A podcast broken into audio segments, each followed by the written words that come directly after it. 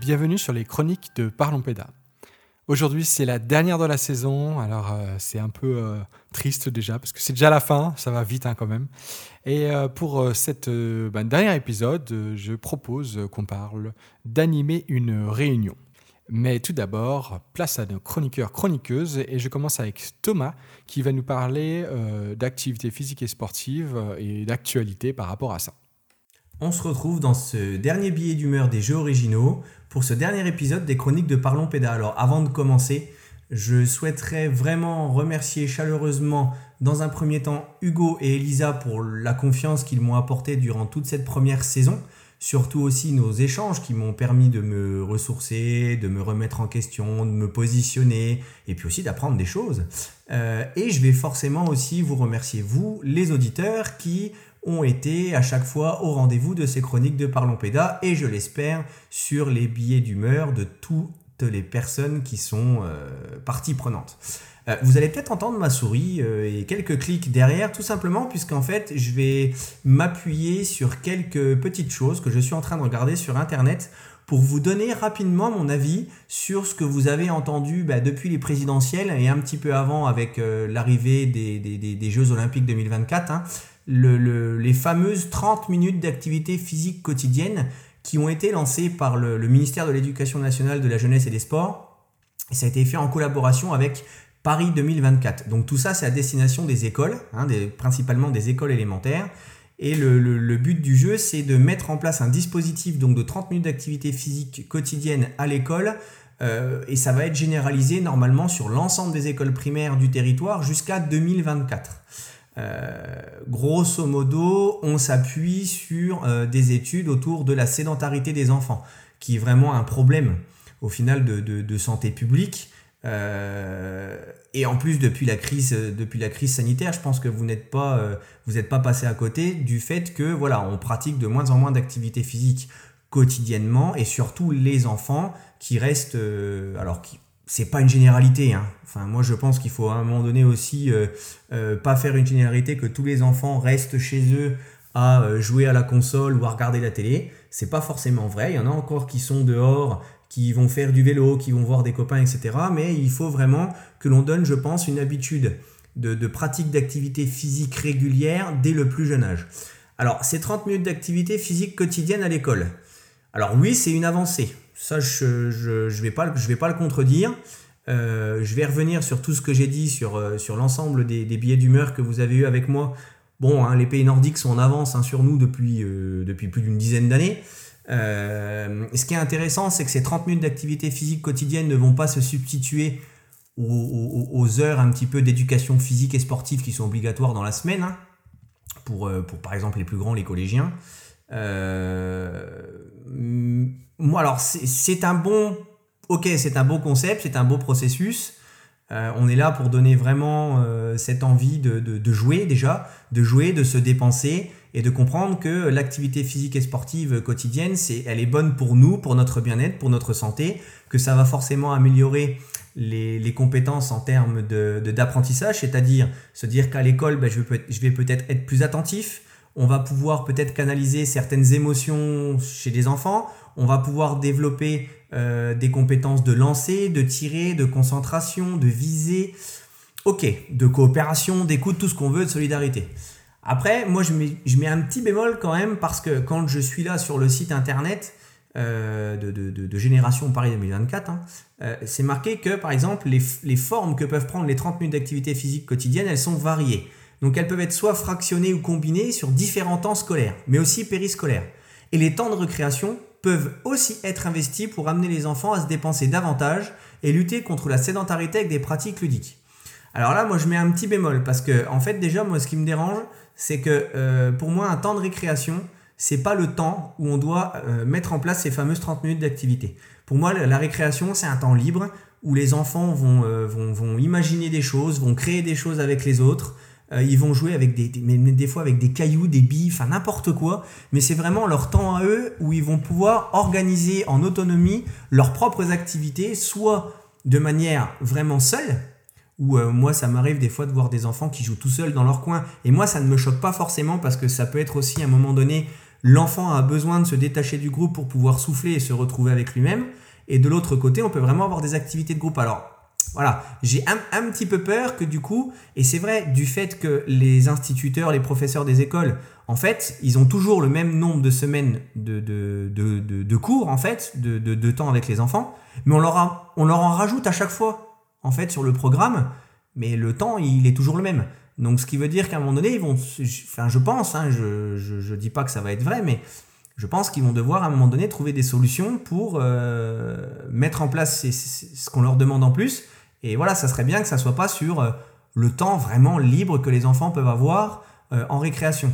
Ensuite, euh, bon, ils seront accompagnés. J'ai vu qu'ils avaient pas mal de, hum, ils avaient pas mal de ressources en ligne sur des sur les sites internet, que ce soit l'éducation nationale ou les fameux le fameux site des Jeux Olympiques 2024.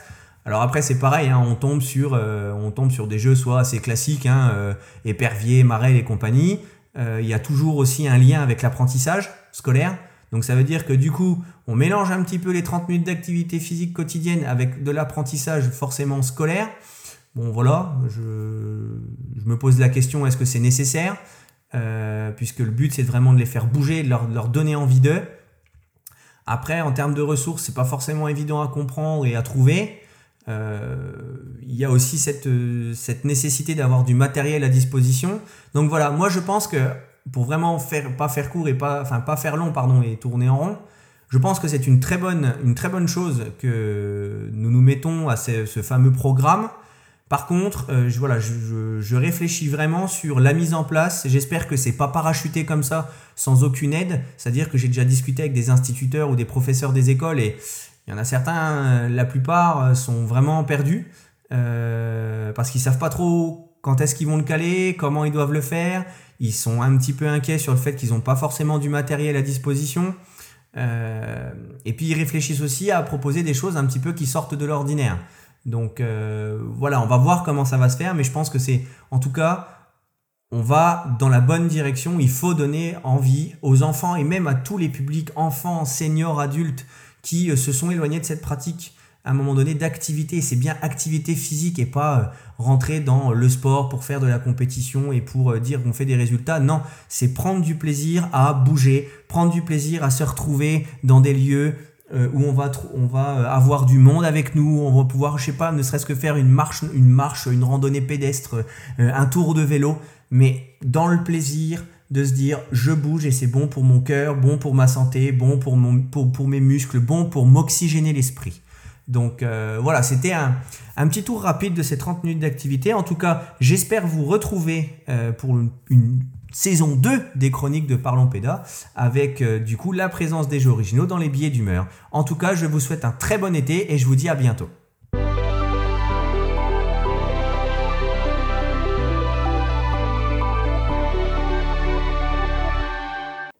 Maintenant, je laisse place à Amanda qui va donner un peu des outils quand on fait un recrutement sur euh, voilà, quelles sont les choses à faire, à mettre en place pour vous aider à faire un recrutement qui fonctionne et puis qui soit aussi efficace. C'est bientôt l'été, vous êtes probablement dans le recrutement de l'équipe. Donc, voici quelques astuces, quelques conseils pour les débutants. D'abord, je vous conseille de préparer une trame d'entretien. En effet, euh, même si les questions posées vont dépendre largement du CV, vous allez forcément vouloir pouvoir comparer euh, les entretiens après afin de sélectionner les candidats euh, retenus au poste d'animateur ou animatrice. Donc, je vous conseille une trame. Une trame toute simple, ça pourrait commencer par un retour sur expérience. Vous pourrez leur poser des questions sur leurs expériences. Ensuite, vous pourrez creuser un peu autour des formations en animation, car on sait bien que euh, nos candidats euh, ont rarement suivi exactement la même session de formation du BAFA ou autre. Et même les candidats qui ont suivi exactement la même session de formation n'ont pas retenu les mêmes choses, ils n'ont pas acquis les mêmes euh, compétences, ils n'ont pas eu la même euh, réflexion autour de chaque problématique. Donc, creuser un peu à ce niveau-là, c'est pas mal. Ensuite, on pourrait aussi poser des questions de mise en situation, euh, surtout, surtout si vous avez un séjour avec des particularités. Un exemple serait un séjour euh, en bord de mer ou un séjour avec beaucoup de transport. Dès lors qu'il y a une situation un peu particulière, vaudrait mieux que vous saviez un peu en amont comment chaque animateur va le réfléchir. Après, ça pourrait être un moment de questionnement, c'est-à-dire que le candidat ou la candidate vous pose des questions. Euh, en leur proposant ce moment, ce temps, déjà vous montrez à leur écoute, vous leur montrez aussi qu'il n'y a pas d'interdit lors du séjour et, vous restez accessible et à l'écoute. Donc, pour résumer, pourquoi pas une petite trame d'entretien euh, en amont de vos recrutements qui sont composés, par exemple, par les retours d'expérience, de formation, les mises en situation et un moment d'échange entre vous. Bon, bon recrutement!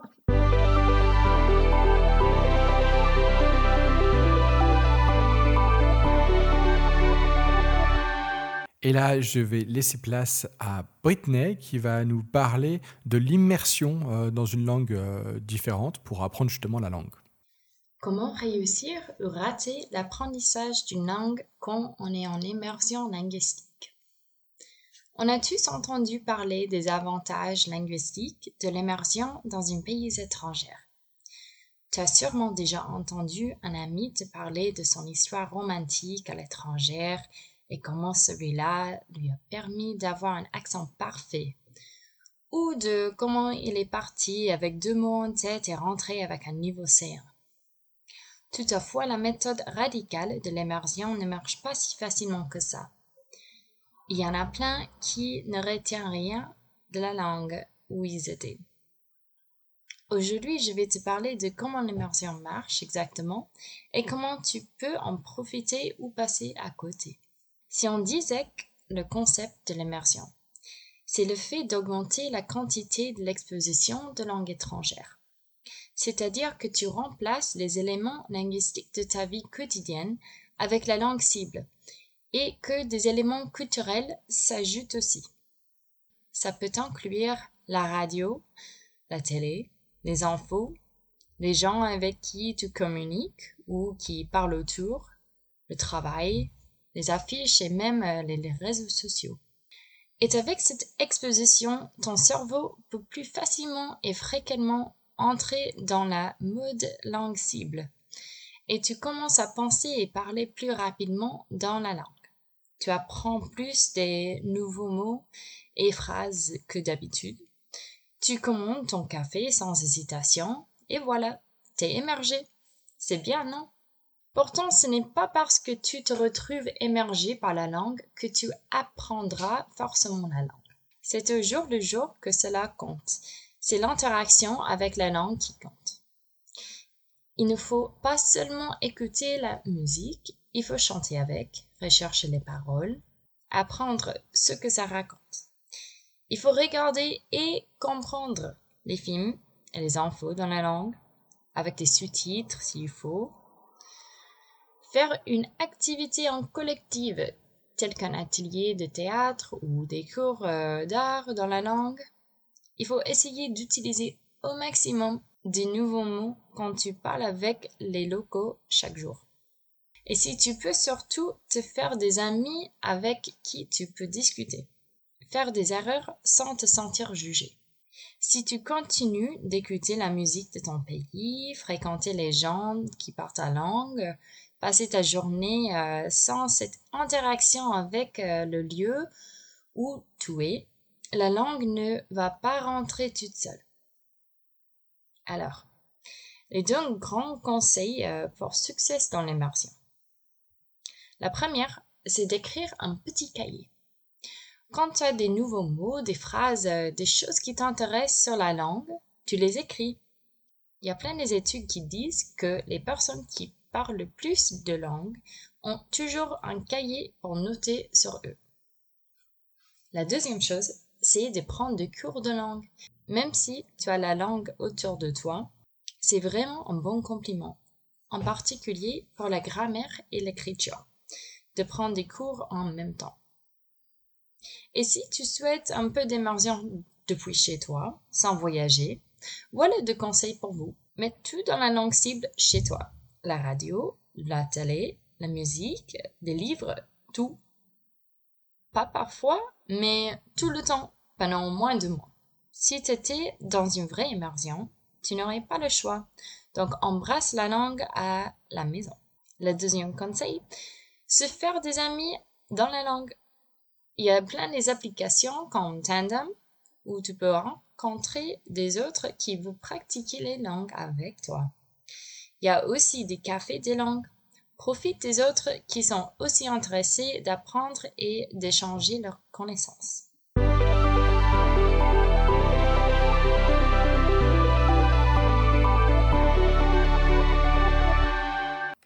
Et enfin, notre dernier chroniqueur, Eric, qui va nous parler d'éducation populaire.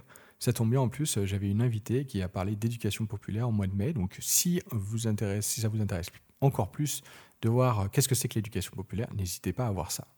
Un dessin de chenille, des ailes collées dessus, et un texte comme un épitaphe qui dit On ne peut pas coller des ailes à une chenille et dire que c'est un papillon. Voilà la petite affichette que j'ai vue il y a quelque temps.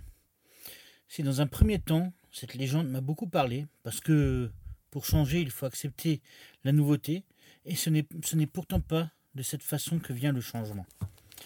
En effet, pour qu'il y ait changement chez quelqu'un, il faut commencer par bouleverser les certitudes de la personne.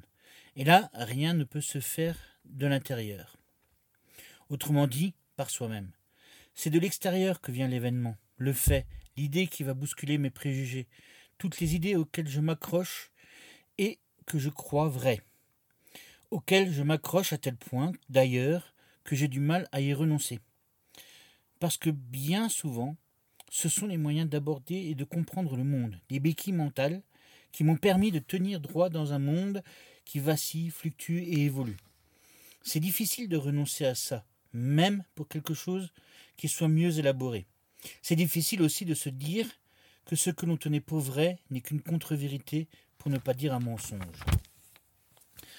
On a autant besoin de l'extérieur pour comprendre ses erreurs, les admettre et construire de nouveaux paradigmes. Bref, pour changer. Il n'y a que l'acceptation qui vient de l'intérieur. Tout le reste nous vient de l'extérieur. Et ce tout le reste porte un nom, c'est l'éducation. Alors quand on parle d'éducation, on a tendance à se limiter à l'école. Et quoi? Moi, je suis plus d'âge d'aller à l'école. Mais il n'y a pas que l'école qui éduque. D'ailleurs, il, serait, il serait plus juste de dire que l'école instruit. La vie elle-même se charge de ce travail. Nous nous éduquons par notre environnement, nos relations avec toutes les personnes qui font notre environnement, avec tous les événements, toutes les choses qui nous entourent. Personne n'éduque personne, personne ne s'éduque seul, les hommes s'éduquent ensemble par l'intermédiaire du monde. C'est ainsi qu'en quelques mots, Paulo Frère a défini l'éducation. Et c'est une définition dont s'est saisie l'éducation populaire. Sans une réelle éducation qui donne la possibilité de réfléchir et d'expérimenter, de tirer leçon de son expérience et enfin de poser un regard critique sur nos apprentissages et nos certitudes, il n'y a pas de possibilité de connaître de nos erreurs, ni d'apprendre de nos erreurs. Pas d'esprit critique, pas de remise en question, ni de possibilité d'évoluer, ni de se transformer. En fin de compte, dans la transformation de soi, il y a quelque chose qui vient de l'intérieur. L'essentiel nous vient du monde, nature et culture. Il en est de même de la transformation sociale. L'éducation est nécessaire. La rencontre doit se faire avec notre environnement. Certes, mais nous devons surtout aller à la rencontre du monde, des autres, des personnes, des autres cultures. Il ne s'agit pas forcément de métissage, mais d'user de moyens qui autrement seraient hors de notre portée pour grandir et évoluer en tant qu'être singulier, en tant qu'être social et même en tant que société. Et c'est là que réside l'action et la volonté d'action de l'éducation populaire, c'est-à-dire permettre la rencontre, permettre le dialogue, permettre l'écoute et permettre d'outiller les gens pour apprendre des, autres et de développer sa propre pensée, sans être dans la répétition des préjugés, des théories en vogue pour un jour et sans lendemain.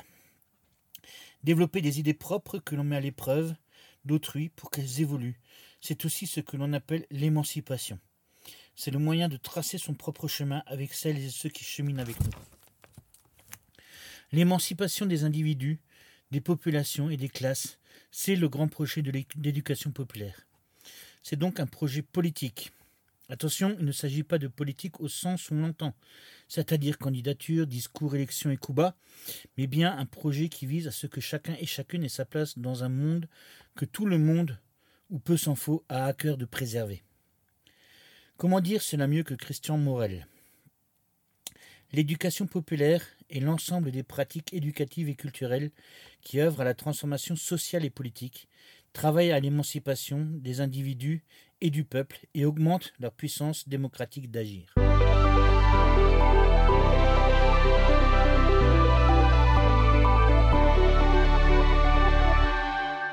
Bonjour Elisa, ça fait du bien de te retrouver, hein, euh, enfin, ça faisait longtemps. Euh, alors aujourd'hui, le dossier euh, thématique, c'est animer une réunion d'équipe. Ça a été demandé, acclamé par rapport au sondage que j'avais mis sur Telegram. Donc si par hasard tu m'écoutais et tu n'es pas sur Telegram, voilà, sache qu'on commence à faire des petits sondages via Telegram. Et toi Elisa, ça va?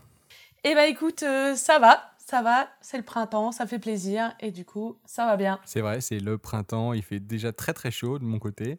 Euh, je t'assure que là, je transpire, je transpire, mais euh, bon, hein, euh, on fait avec, hein, on ne peut pas grand, changer grand-chose à l'heure actuelle. donc, on va parler animer une réunion et déjà avant, qu'est-ce que ça veut dire animer une réunion? Eh ben, pour moi, animer une réunion, ça veut dire être la personne qui va un petit peu bah, être, euh, être la personne qui va être garante que la réunion, bah, déjà que la réunion elle existe, et ensuite euh, bah, qu'elle se passe au mieux, qu'elle soit efficace, qu'elle soit intéressante, euh, etc. Voilà pour moi. Mmh, je te rejoins. Moi aussi, je dirais peut-être aussi l'idée, c'est qu'il y a forcément des objectifs à se poser dès le début et que du coup, animer, c'est s'assurer qu'on arrive à, ces objectifs en, mettant de la vie dans cette réunion. Mais c'est franchement, c'est complémentaire par rapport à ce que tu as dit et je, te reçus bien. Mais ça veut dire derrière qu'il y a deux choses à réfléchir.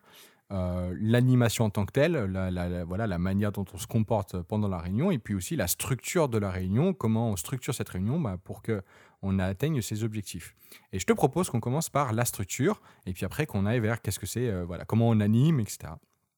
Et pour ça, euh, je pense qu'il y a un point qui est très important euh, donc à, réfléchir euh, en amont ou en tout cas sur, cette structure, c'est la question entre le, le, passé et le futur.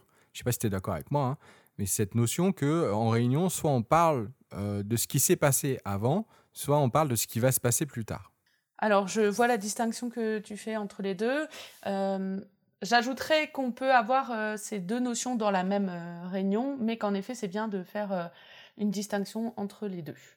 Oui, bien sûr, on peut avoir les, deux, mais c'est plus euh, que comprendre ça, je pense que ça déjà, ça fait un, grand pas euh, dans, dans, la structuration de, de ta réunion, euh, dans le sens où si tu parles du passé, forcément, tu vas pas réfléchir à la structure de ta réunion de la même manière que si tu parles du futur. Tout à fait. C'est surtout au niveau des outils qu'il va y avoir des, des, différences de choses qu'on va utiliser euh, pour pouvoir euh, voilà, aller euh, en effet sur, sur les objectifs qu'on s'est fixés. Je suis assez d'accord aussi sur la question des objectifs. Et une autre chose qui est importante dans la structure, bah, c'est bah, la structure, en tout cas les formes, les différentes formes de réunion qui existent. Alors, on avait discuté avec Isa avant, est-ce qu'on décrit chacune des formes? On s'est dit, voilà, ça va faire au moins une demi-heure, ça va être super long. Donc, peut-être rapidement expliquer, voilà, peut-être quel, type de forme on peut retrouver sans franchement euh, s'étaler. Alors, je, te propose je commence et puis après, euh, si tu en vois d'autres. Alors, moi, déjà, je vois bien sûr euh, la, type de réunion qui est une réunion de préparation. Et donc là, bien sûr, on est dans le futur. On prépare la journée du lendemain, la semaine, le, mois, le trimestre, l'année. On est dans la préparation de quelque chose. Moi, je vois aussi la, réunion d'information donc euh, l'idée c'est qu'on se donne. Alors c'est pas forcément une personne qui va informer tous les autres, hein, ça peut être aussi euh, des personnes qui s'informent les uns les autres par rapport à des actions qui sont passées au préalable. Ben, du coup là on est dans, la notion de passé, il s'est passé ça, mais on peut aussi être dans l'information de il va se passer ça euh, plus tard. voilà donc la notion d'information. enfin en tout cas la réunion d'information. Et après, je vois aussi la réunion de brainstorming. où l'idée c'est bah voilà on a ces objectifs là ces objectifs pédagogiques qu'est-ce qu'on pourrait mettre en place? C'est aussi là où on peut être sur sur des notions de création d'activité ou d'animation. Enfin voilà, on est dans l'idée, voilà, on, essaie de réfléchir ensemble comment on pourrait, euh, qu'est-ce qu'on pourrait créer. Euh, je vois aussi la, réunion de formation euh, où on va se former pour le futur. Donc il nous manque des éléments de formation. On trouve par exemple que ça pêche pas mal sur tel ou tel point et donc on va se former par rapport à ça. je ne sais pas si tu en vois d'autres. Alors celle qui me vient en tête, c'est la réunion de décision. C'est-à-dire, plus que la réunion de brainstorming, c'est vraiment le moment où on se dit, OK, et ben là on prend une décision, euh, quelque chose qu'on va acter euh, pour, euh, pour le bah, c'est plutôt pour le futur du coup. Là, comme, comme la décision d'ailleurs, on peut, on peut décider par rapport à ce qui s'est passé dans, le passé pour aller dans le futur. Donc comme tu disais, ça peut être dans la même réunion, et c'est un peu ce moment-là justement où ça va entre les deux. Mais c'est de comprendre ces enjeux-là autour de la structure qui va permettre derrière, bah, comme tu dis, de changer la manière d'animer la réunion.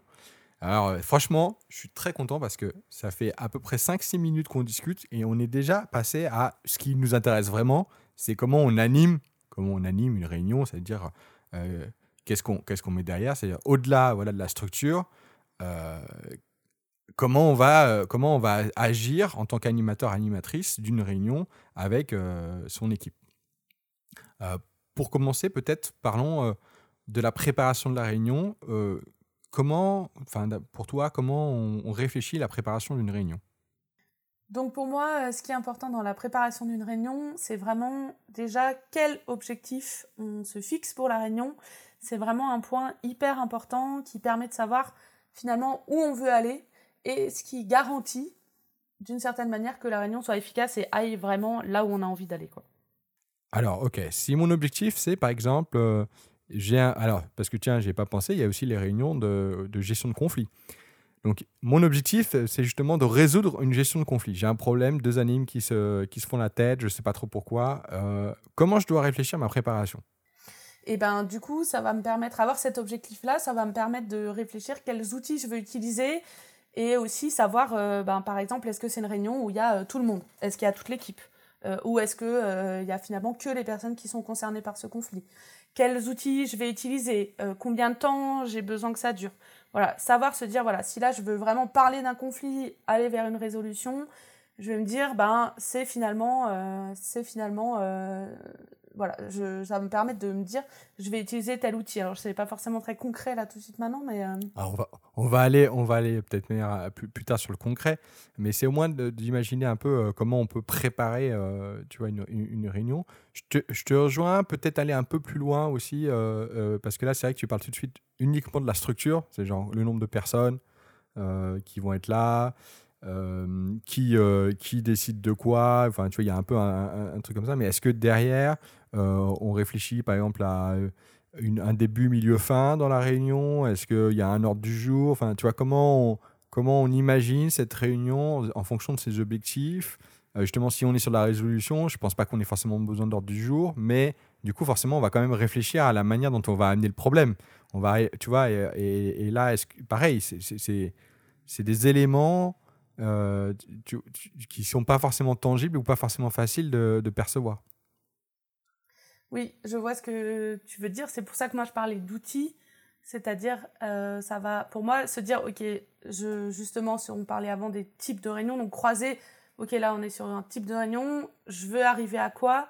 Et ça va me permettre de pouvoir finalement réfléchir ce qui sera le plus efficace, le plus adapté, comme euh, que ça soit sur ce que tu appelais la structure, c'est-à-dire le lieu, le qui est là, à quel moment, combien de temps ça dure, et à la fois sur qu'est-ce que, qu'est-ce que j'ai comme outil, et aussi comment je me prépare moi. C'est-à-dire, si je vais animer, euh, si je vais être dans cette position, par exemple, de médiateur où je cherche à résoudre un conflit, et ben du coup, ça va, euh, comment dire, le fait de le conscientiser, ça va me permettre de me mettre dans une espèce d'état d'esprit qui va me permettre d'aller vers, euh, d'aller vers ce dont j'ai envie. Alors ça, c'est la préparation. Après, on arrive forcément au moment où on est en train d'animer la réunion. là, y a, là, on peut parler de style d'animation. moi, j'en vois trois. Tu me diras euh, si peut-être que tu en vois d'autres, mais déjà, moi, j'en vois trois principaux. Euh, c'est le style d'animation qu'on peut avoir. Euh, alors qu'on soit directeur ou pas, c'est pas, c'est vraiment, je suis, vraiment au-delà du statut qu'on a. c'est plutôt le fait que c'est une personne qui est là et qui va être un peu référente de la réunion. Donc c'est l'animateur ou l'animatrice de la réunion. Je sais que par exemple, il y a des directeurs et directrices qui peuvent dire bah, tous les jours, c'est ou toutes les semaines, c'est un animateur différent, ou c'est tout le temps le directeur ou la directrice, ou des fois c'est enfin, voilà, l'adjoint. C'est ça, ça c'est pas important. C'est juste le fait qu'au moment où il y a la réunion, il y a quelqu'un qui est référent. Et donc euh, là où euh, ben, je, parle de style d'animation, c'est que cette personne qui est référente, euh, qu'elle soit aussi un enfant, ça peut être un enfant ou une enfant. Bon, j'ai jamais fait, mais ça peut être. Hein. Je sais pas ce que tu en penses, Elisa. Oui, dans une, plus dans le cadre d'une réunion d'enfants, du coup, mais voilà, là. Mais. mais voilà. Oui, enfin, c'est plutôt sur, du coup sur le, cette fonction d'animateur et d'animatrice de réunion. Quoi. C'est ça. Euh, moi, j'en vois trois. Euh, il y a la notion de, bah, d'une animation qui est plutôt directive, dans le sens où euh, l'animateur, l'animatrice va vraiment prendre les choses en main et va laisser très peu de place aux participants durant la réunion. souvent, c'est plus quelque chose qu'on voit par exemple dans les réunions d'information où euh, du coup on va être vraiment dans l'information. Euh, voilà, donc euh, c'est des choses, c'est un peu descendant comme on dit, hein, c'est-à-dire il y a une information qui va vers les participants. Il n'y a pas forcément besoin de retour de leur part, il n'y a pas besoin de discussion de leur part, etc. mais après, voilà, c'est cette notion de comprendre qu'il y a une notion de directive. je ne sais pas si déjà par rapport à la notion de directive, tu as quelque chose à rajouter? Je crois que c'est important de se l'autoriser parce qu'on on entend parfois dire oui, machin, faut, faut euh, que tout le monde participe, machin, ça. Oui, on est d'accord. Mais par exemple, en effet, d'où l'importance du type de réunion. Sur une réunion informative, il faut pouvoir s'autoriser de se dire, bah, pour être efficace, il va falloir à un moment donné que je dise, OK, information 1, information 2, information 3, par exemple, s'il y en a plusieurs, euh, de manière à, euh, à être efficace. Parce que si on commence chacun à aller de son petit commentaire sur, par exemple, des décisions qui sont actées au-dessus, on va dire, et eh ben, ok, ça permettra à chacun de s'exprimer, mais pas dans quelque chose où on peut agir ou qui peut avoir une, résolution concrète derrière. Donc, c'était plus se dire, ben, on peut aussi se l'autoriser à certains moments. Euh, ça peut être nécessaire, quoi. Bien évidemment, euh, on va pas. Alors c'est vrai que souvent, euh, tu as, raison, hein, le directif c'est le mal, quoi. C'est genre ouais, c'est le. Enfin, tu vois, ça fait un peu patron avec les, les, employés. Moi, je le vois pas comme ça, comme tu dis. Je pense que c'est si tu fais tout le temps du directif que là c'est problématique. Quand tu es sur euh, un rapport euh, de brainstorming, par exemple, et que tu es sur du directif, c'est là où ça peut quand même être compliqué. quoi. Euh, mais effectivement, à d'autres moments, c'est, ça fait gagner du temps. C'est-à-dire qu'il y a aussi les gens qui ont besoin, comme tu dis, d'être rassurés et d'avoir un cadre. Et donc, être directif, des, fois, ça permet d'avoir ce cadre-là et de se dire, bon, bah voilà, au moins, on passe à. Enfin, ça va vite, quoi. Alors, le deuxième style d'animation que je vois, moi, c'est l'animation participative.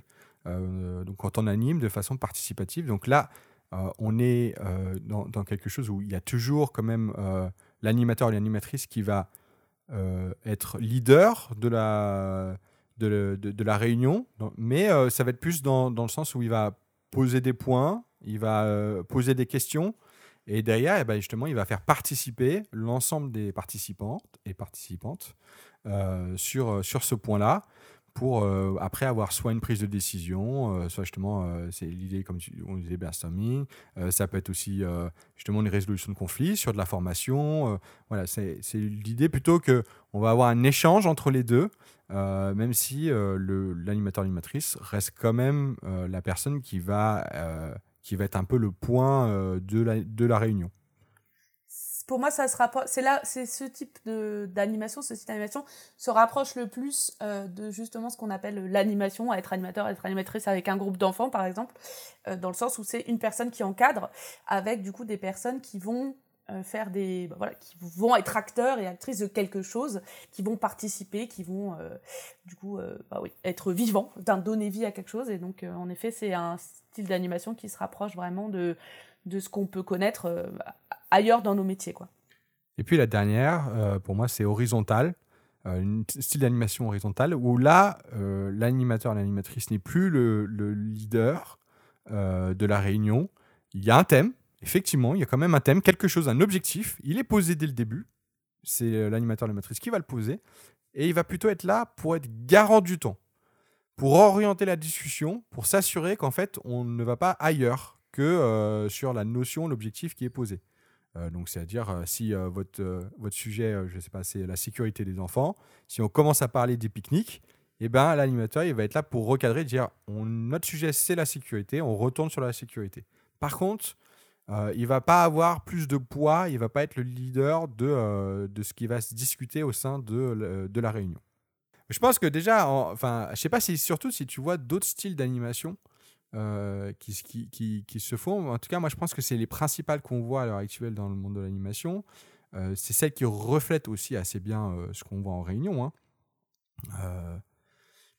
et, elles, elles, sont assez larges pour comprendre un peu comment, comment on peut animer une, une, réunion de façon générale sans être dans, dans, l'outil même, mais plutôt dans, dans la mécanique de, de l'animation. C'est là où, justement, quand, je parlais avant de, quand on parlait avant de préparation, euh, bah, si je sais quel type de réunion je vais animer, si je sais quels sont les objectifs de cette réunion, ça va me permettre justement de pouvoir choisir un de ces trois, un mix des trois, en fonction aussi du, moment de la réunion. Hein, c'est toujours la même chose ça peut être un mix en fonction des moments de la réunion. Euh, mais c'est intéressant de se dire, bah, justement, si je sais vers quoi je veux aller, je vais pouvoir euh, piocher là-dedans pour voir ce qui est le plus adapté euh, à l'animation de ma réunion finalement.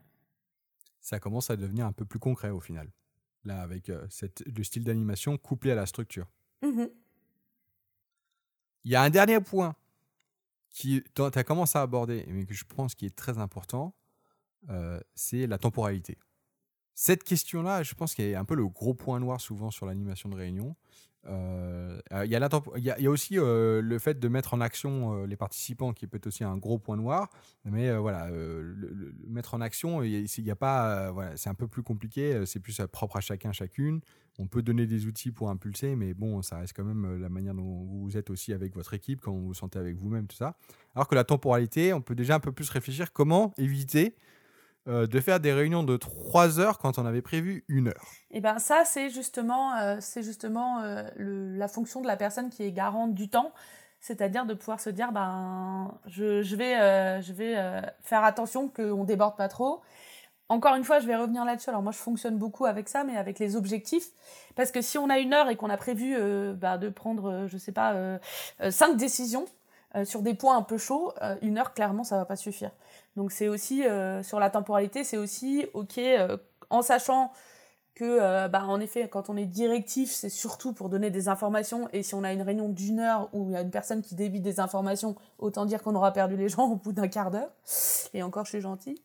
Mais du coup c'est aussi de se dire bah, le temps de participation de tout un chacun. Si on souhaite que tout un chacun puisse s'exprimer vraiment il va falloir du temps euh, et donc du coup, c'est aussi de se dire, bah, si je veux vraiment ça, il faut que mon objectif de réunion il soit euh, réaliste au regard du temps que voilà, du temps qu'on a, en sachant aussi que l'attention des personnes est, euh, limitée. dans le sens où, où ben, il faut faire une heure, une heure et demie de réunion maximum, et après il faut faire une pause. On peut éventuellement reprendre si on est sur des moi, j'ai déjà vécu des réunions d'équipe euh, sur des, structures sur la journée, en fait, complète, hein, où il y avait un certain nombre d'objectifs, mais où du coup, il fallait, on avait des pauses régulièrement. Parce que si on n'a pas de pause, l'attention d'une personne sur trois heures, par exemple, elle est, euh, euh, c'est sûr que la, dernière partie de la réunion, vous allez perdre les gens, quoi. Par rapport à cette question d'attention, tu sais, j'ai lu un article où il, il, regardait les recherches, combien de temps une personne peut être vraiment focalisée sur un objectif euh, et d'ailleurs, après, ça, ça a créé des méthodes. je ne me rappelle plus du nom des méthodes, mais il y avait une méthode qui est bien connue. En fait, une personne qui n'a pas l'habitude de travailler, en tout cas qui a l'habitude, mais qui n'a pas l'habitude de se focaliser en réunion, etc., donc qui ne euh, s'est pas entraîné, euh, peut pas tenir, enfin, ne peut plus être concentré plus de 20 minutes. C'est-à-dire qu'au bout de 20 minutes, ben voilà, enfin, et c'est humain, tu vois, c'est tout à fait normal. C'est-à-dire qu'au bout de 20 minutes, il faut un temps de pause pour le cerveau pour emmagasiner ce qui s'est passé, etc.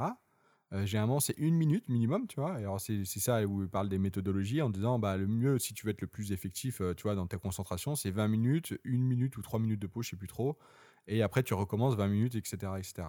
Mais ça veut dire que, comme tu dis, si, on est sur une réunion d'une heure, une heure et demie, bah, tu sais que déjà, euh, une heure et demie, tu es sûr que même en termes participatifs, même sur un mode horizontal, tu vas, il y a un moment, il y a des gens qui, s'il n'y a pas des temps plus lent, plus de, de pause, etc., ben, euh, tu vas perdre des gens, quoi.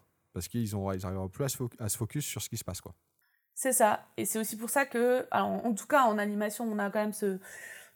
par rapport à d'autres milieux, cette cap possibilité-là plus facilement, c'est de réfléchir à des outils de réunion qui soient un peu, euh, j'ai envie de dire, différents, dans le sens, par exemple, ben, des jeux, des moments de, quand on veut faire brainstormer les gens ou réfléchir les gens, avoir des méthodes un peu différentes, enfin voilà, des choses où justement il n'y a pas qu'une personne qui parle, quelle que soit cette personne, hein, que ce soit un participant, une participante ou l'animateur, animatrice de réunion.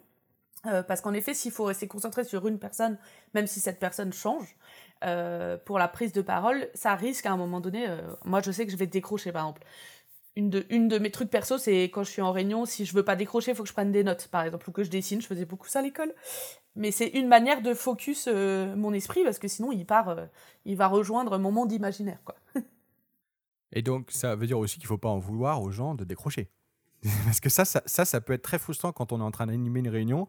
Se dire, putain, euh, pardon pour le gros mot, mais mes animes, ils n'arrivent pas, euh, ils arrivent pas, j'arrive pas à les motiver, etc. Mais c'est peut-être parce que du coup, la manière dont, euh, dont, dont, on a structuré la réunion a fait que, bah, bout d'un moment, en fait, c'est juste bah, qu'ils passent à autre chose. Quoi. Enfin, parce que leur cerveau a tellement emmagasiné le truc qu'ils sont déjà en train de se projeter sur le début et que tout ce qu'on dit derrière, en fait, ben, ils peuvent plus se projeter. Enfin, voilà, à un moment, ils sont déjà, ils ont déjà magasiné assez pour se dire, voilà, euh, ça me fait mal, enfin voilà, ça, ça va, ça me fait réfléchir pour, pour le reste du temps, ou ça, ça me fait partir dans des imaginaires, ou enfin, tu vois, après c'est. Oui, ou, je suis, ou juste, je suis saturé par l'information. Il faut, euh, le cerveau a besoin de traiter les informations qu'on me donne, ou la réflexion. Quand je dis information, euh, c'est si quelqu'un dit quelque chose, le temps de réfléchir voilà, si on débat, si on brainstorm, il y a un besoin d'emmagasiner, il y a un vrai temps de le temps que le cerveau euh, comprenne le truc, le décode, etc., qui est plus ou moins long en fonction de chaque personne. Et, c'est pour ça que je, te rejoins qu'il faut vraiment rythmer ta réunion,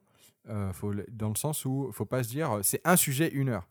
C'est peut-être 20 minutes justement un sujet, euh, par exemple un brainstorming, puis après peut-être 5 minutes de jeu ou 5 minutes où on va être sur d'autres choses, puis après, on va rattaquer un autre sujet. Et donc, du coup, le fait d'avoir des petites coupures comme ça, déjà, ça rafraîchit, ça fait du bien parce qu'on fait des trucs ensemble. Autre chose que de se prendre la tête, par exemple. Et derrière, ben, on redevient focus sur, sur la suite.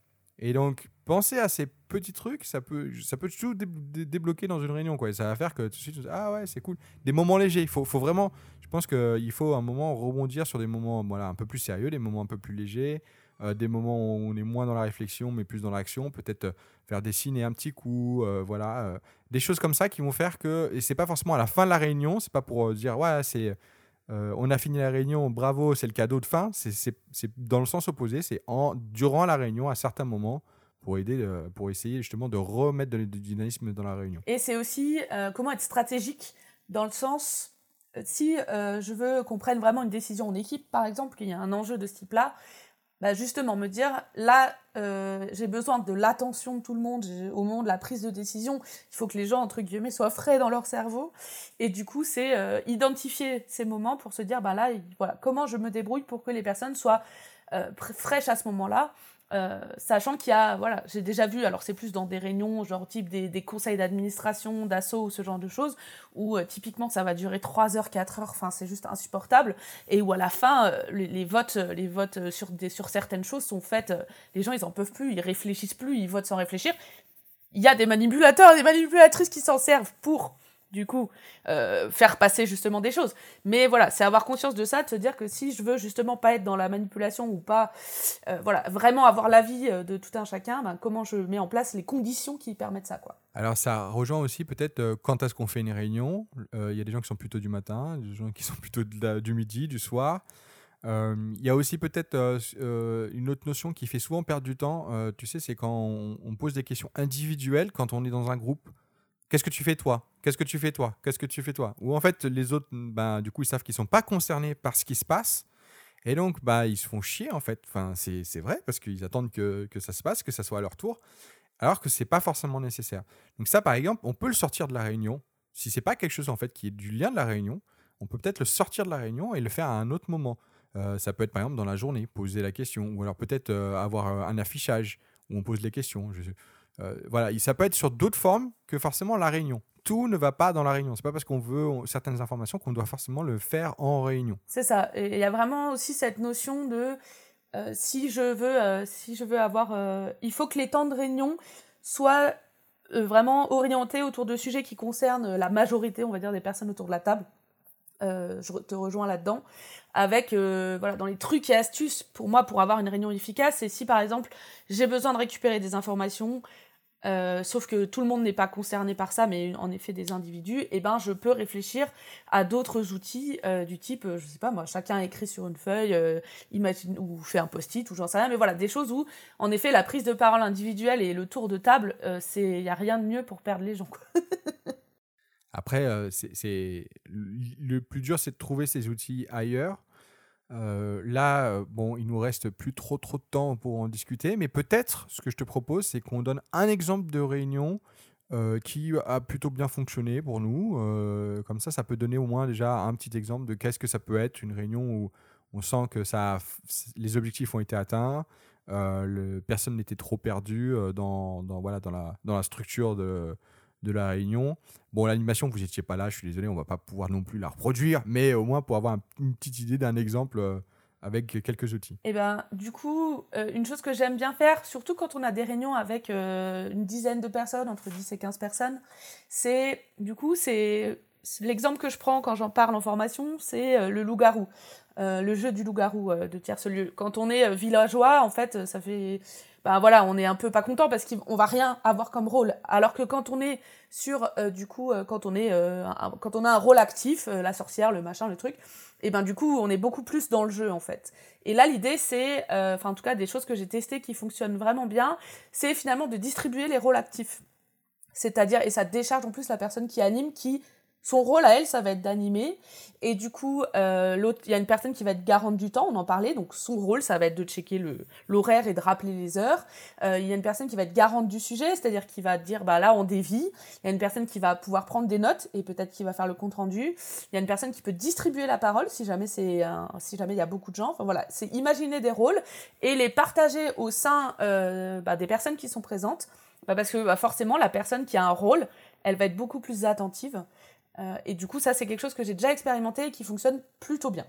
Et c'est assez original, donc du coup, les gens aiment bien.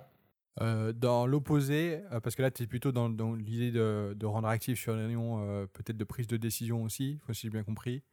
Dans le retour individuel, moi, moi, ce que je, trouve intéressant, c'est d'avoir d'abord une discussion juste, c'est-à-dire de ne pas faire une réunion entière, c'est de leur proposer d'abord qu'ils aient des discussions en binôme et en fait, l'idée, c'est qu'après, il raconte la journée de l'autre à tout le monde. Et donc, comme ça, euh, quand, quand, il y a la discussion, euh, et sachant que l'idée, c'est qu'il fasse pas plus d'une minute hein, euh, par, par, par, description, généralement, c'est même cinq phrases, enfin voilà, on, est sur quelque chose d'assez court. Il y a d'une, bon, bah, forcément, on écoute la personne qu'on a retranscrit quelqu'un d'autre, comment elle a entendu, et puis, et puis derrière, c'est pas trop trop lourd, voilà, ça va assez vite. Euh, parce que la personne qui raconte l'histoire, elle n'a pas euh, la sensibilité qu'a eu la personne qui a vécu cette, euh, cette journée. Donc elle va être moins dans la justification de, des choses. Elle va juste dire les choses qu'elle a, entendues et, et, les sortir assez rapidement. Voilà, c'est deux, comme ça vous voyez un peu des outils, il, il existe plein. Hein. je pense que sur Google, merci Google, il faut qu'on trouve un autre moteur de recherche. Après, c'est surtout, autorisez-vous, si vous animez une réunion, autorisez-vous à tester des choses. Euh, c'est toujours la même chose. Plus on, voilà. Si on reste sur des modèles qui nous conviennent pas forcément, parce qu'on a tous euh, toutes vécu des réunions, d'être là genre, ah, je me fais chier, en tant que participant, hein, participante, je veux dire. Et bah, du coup, si vous êtes amené à animer une réunion, euh, testez des trucs. C'est-à-dire, bah, tiens, et si je les faisais discuter comme ça, et si je testais, enfin voilà, avec des outils qu'on peut trouver. Il y en a un certain nombre qu'on peut en effet trouver euh, en cherchant un peu euh, sur Internet. Alors, euh, c'était ton dernier type. Moi, je propose pour le dernier type de se dire qu'il ne faut jamais venir en réunion sans avoir rien préparé. parce que ça, ça, on le voit trop souvent. quand, quand, vous êtes animateur, animatrice, vous, vous, allez voir, une réunion réussie, c'est une réunion préparée. Je suis d'accord. je suis complètement d'accord. Et voilà, ben, merci beaucoup Elisa. C'était le dernier, euh, dernière chronique de, euh, de Parlons Péda euh, de la saison. franchement, bon, c'était, on a choisi les sujets un peu comme on les sentait, etc. on s'est dit que c'était des sujets qui n'étaient pas trop discutés en général, mis à part celui-là d'ailleurs, parce qu'il a été demandé. Hein. Mais voilà, en général, c'est des sujets qu'on trouvait qui n'étaient pas trop trop discutés ailleurs. J'espère que ça vous a plu. les, les autres podcasts continuent, hein, ne vous inquiétez pas. voilà, on, sur le format de la chronique, en tout cas, on s'est bien éclaté. Je ne sais pas ce que tu en penses, ce que, ce que en penses, Elisa, mais moi, je me suis bien éclaté et, j'espère que ça a servi à, voilà, j'espère que ça a servi. Eh ben, je ne sais pas si ça a servi, mais en tout cas, moi, ça m'a vraiment. Euh, c'est vraiment un format que j'ai aimé euh, découvrir et construire finalement et faire. Euh, voilà, c'était vraiment chouette. Et du coup, n'hésitez pas à nous faire des retours si vous avez des sujets que vous aimeriez qu'on puisse discuter comme ça. On est toujours preneurs et preneuses d'idées. Voilà, pour correspondre au mieux à vos attentes. Merci beaucoup et à dans deux semaines. Eh ben, à bientôt.